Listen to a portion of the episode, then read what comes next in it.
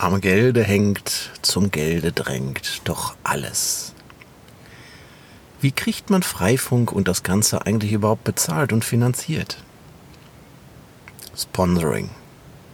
Kommen Sie rein in meinen kleinen süßen Aufzug. Wir fahren eine Runde und ich erzähle Ihnen mal ganz kurz meine Erfahrung und auch ein kleines bisschen meine Meinung dazu.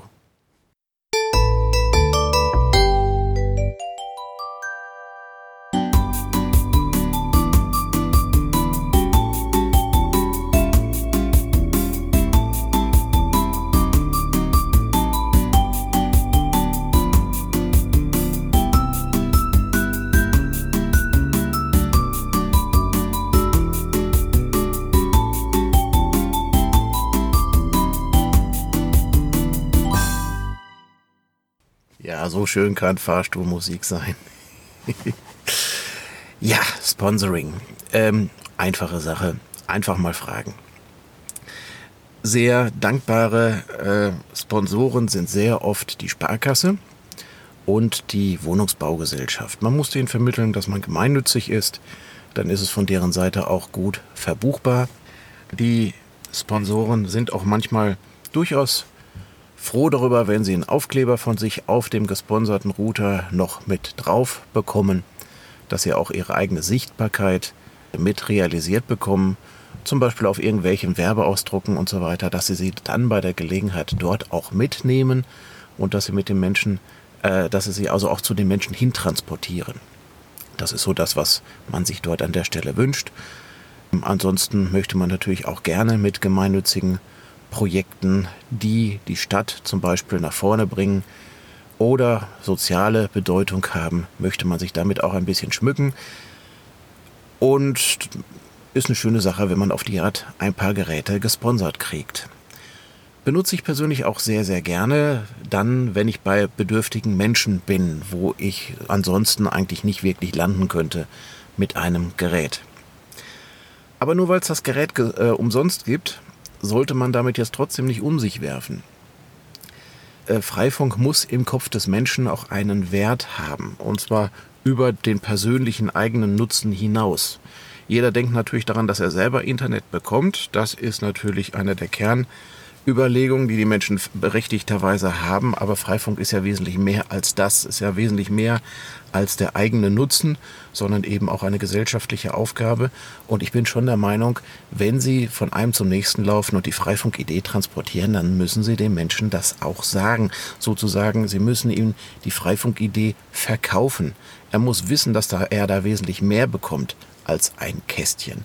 Ich persönlich bin der Meinung, dass dieses Kästchen, also der Router, der Freifunk-Router, einem normalen Menschen auch durchaus Geld kosten sollte. Dann ist es ihm nämlich auch etwas wert. Was man geschenkt bekommt, das ist meistens nichts wert. Also wenn man selber ein Wertgefühl damit hat, weil der Mensch selber dafür Geld auch bezahlt hat für den Freifunk-Router, finde ich das durchaus angemessen.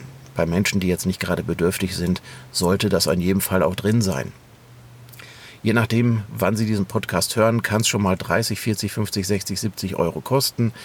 Aber das ist ja auch für eine gute Sache an der Stelle. Es ist ja nun wirklich gemeinnützig und die Menschen dürfen auch gerne mal für Gemeinnützigkeit ein bisschen Geld ausgeben.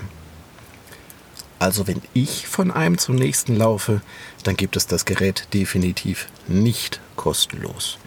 Außer ich merke, dass ich dort bei einem bedürftigen Menschen gelandet bin.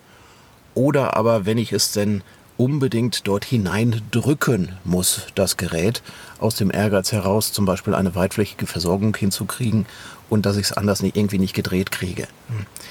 Also das sind so strategische Überlegungen, aber für den Regelfall möchte ich eigentlich, dass der Mensch für die gute Sache Freifunk auch durchaus etwas beiträgt. Dann verschwinden die Geräte nämlich auch nicht so schnell.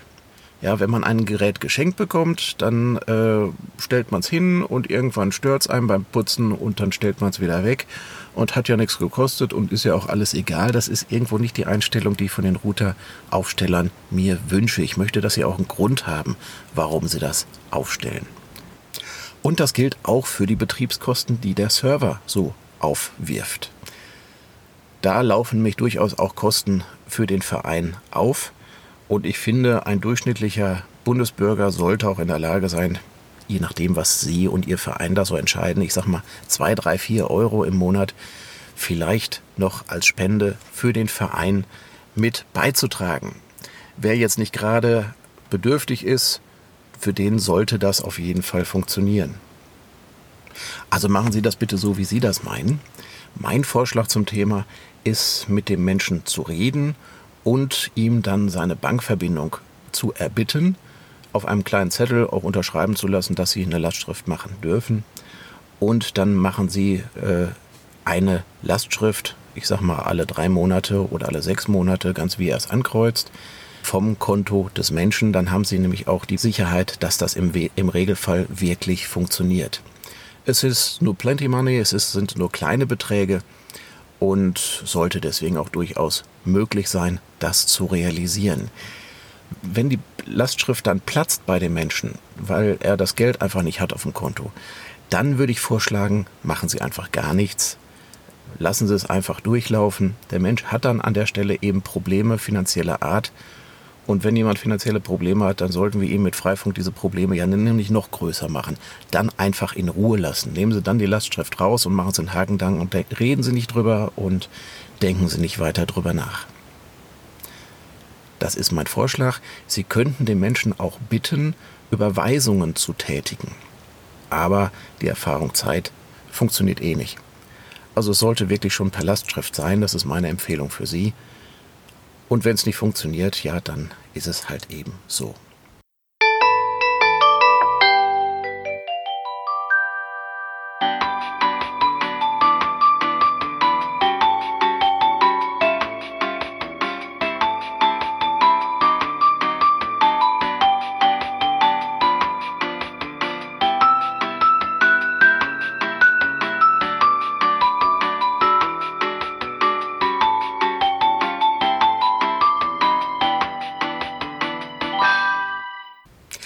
Das war meine Meinung, mein Vorschlag, meine Erfahrung. Danke, dass Sie mir zugehört haben. Wenn Sie mögen, schreiben Sie mir eine E-Mail info at astrich.de. Aufeinander mal.